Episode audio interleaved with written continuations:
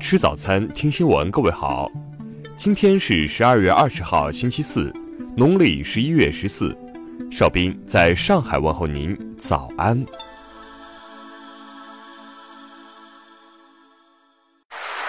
首先来关注头条消息。十八号，浙江省海上搜救中心接舟山市海上搜救中心报告，浙江岱山渔民在距舟山以东约五百公里处。发现一艘约三十米长的游艇，船上未发现人员，内部设施保存良好，而且非常豪华。据悉，浙江省海上搜救中心通过多个渠道核实，该船为马来西亚一家船公司从韩国购买的二手小型高速客船，在用拖轮由韩国拖往马来西亚途中，因拖轮主机故障，遭遇风浪后拖缆断裂，导致被拖的小型客船飘失。目前，已排除有人员遇险，相关部门将按有关规定妥善处理此事。听新闻早餐知天下大事。就多国批评美国贸易政策一事，外交部发言人华春莹十九号指出，希望美方切实承担责任，忠实履行对多边贸易体制的义务。昨天，铁木尔达瓦买提同志在京逝世。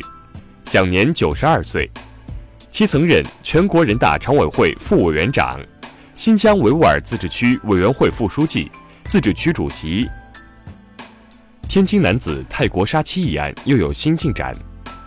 昨天，受害人张杰的代理律师称，有把握以泰刑第两百八十九条蓄意谋杀的死刑罪名起诉张某凡。针对近期网上流传。农业部食堂不吃转基因的说法，副部长张桃林昨天回应称，没有专门的特殊供应渠道，所吃的东西跟大家一样，都是从市场上购买的。昨天，最高人民检察院印发第十二批指导性案例，涉及的四个案例均为正当防卫或防卫过当的案件，昆山反杀案入选。日前。二十一位感动中国二零一八年度候选人公布，中国核司令常开甲、扫雷英雄杜富国等等多位现役退役军人在榜。近日，有社交媒体爆出，美团将进行裁员，引发社会关注。日前，美团回应称，网传为不实消息，此次是正常的业务调整，受影响员工不到员工总数的百分之零点五。两艘中国渔船因十八号下午在中韩协定水域进行非法作业，被韩国警察署以涉嫌违反韩国江济水域渔业主权法为由扣押，韩方目前正在调查。下面来关注国际方面的消息。日媒周三发布消息称，日本海上自卫队将在本周末与美国和英国海军举行联合演习，演习将在日本南部的太平洋水域进行。美国国防部当地时间十八号表示，美国国务院已经批准向土耳其出售爱国者反导系统，价值可能达三十五亿美元。美国国务院当地时间十八号重申了其立场，即对朝鲜的制裁直至达到无核化目标为止。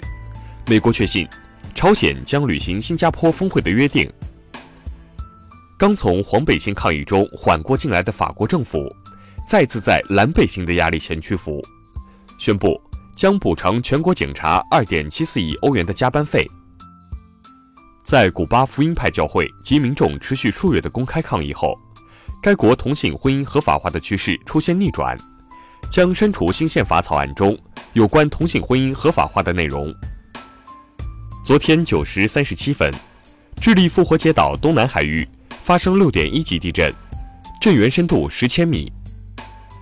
日本最大的综合出版社集英社宣布，今年八月去世的漫画家樱桃子的代表作《樱桃小丸子》将在二十五号发售最后一本漫画，之后正式完结。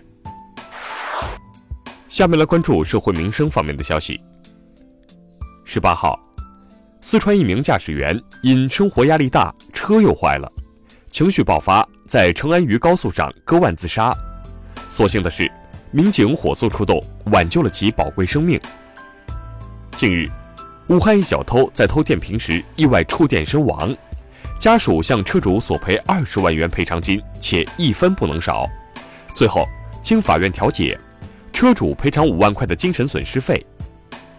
近日，一段关于医生看病让患者百度的视频热传。目前，院方已对该医生通报批评，并向患者致歉。最后来关注文化体育方面的消息。二十号，中国足协将在上海召开中超、中甲、中乙联赛工作会议。据悉，二零一九中超两大政策不变，外援四人继续 U 二三政策。在被休斯顿火箭队裁员后，周琦第二天就去了当地一家健身房训练。据悉，周琦和经纪团队希望继续留美寻找下家，暂时不会回国。近日，多国科学家在南京发现迄今为止世界上最古老的花朵化石，将被子植物的化石记录向前推进了约五千万年。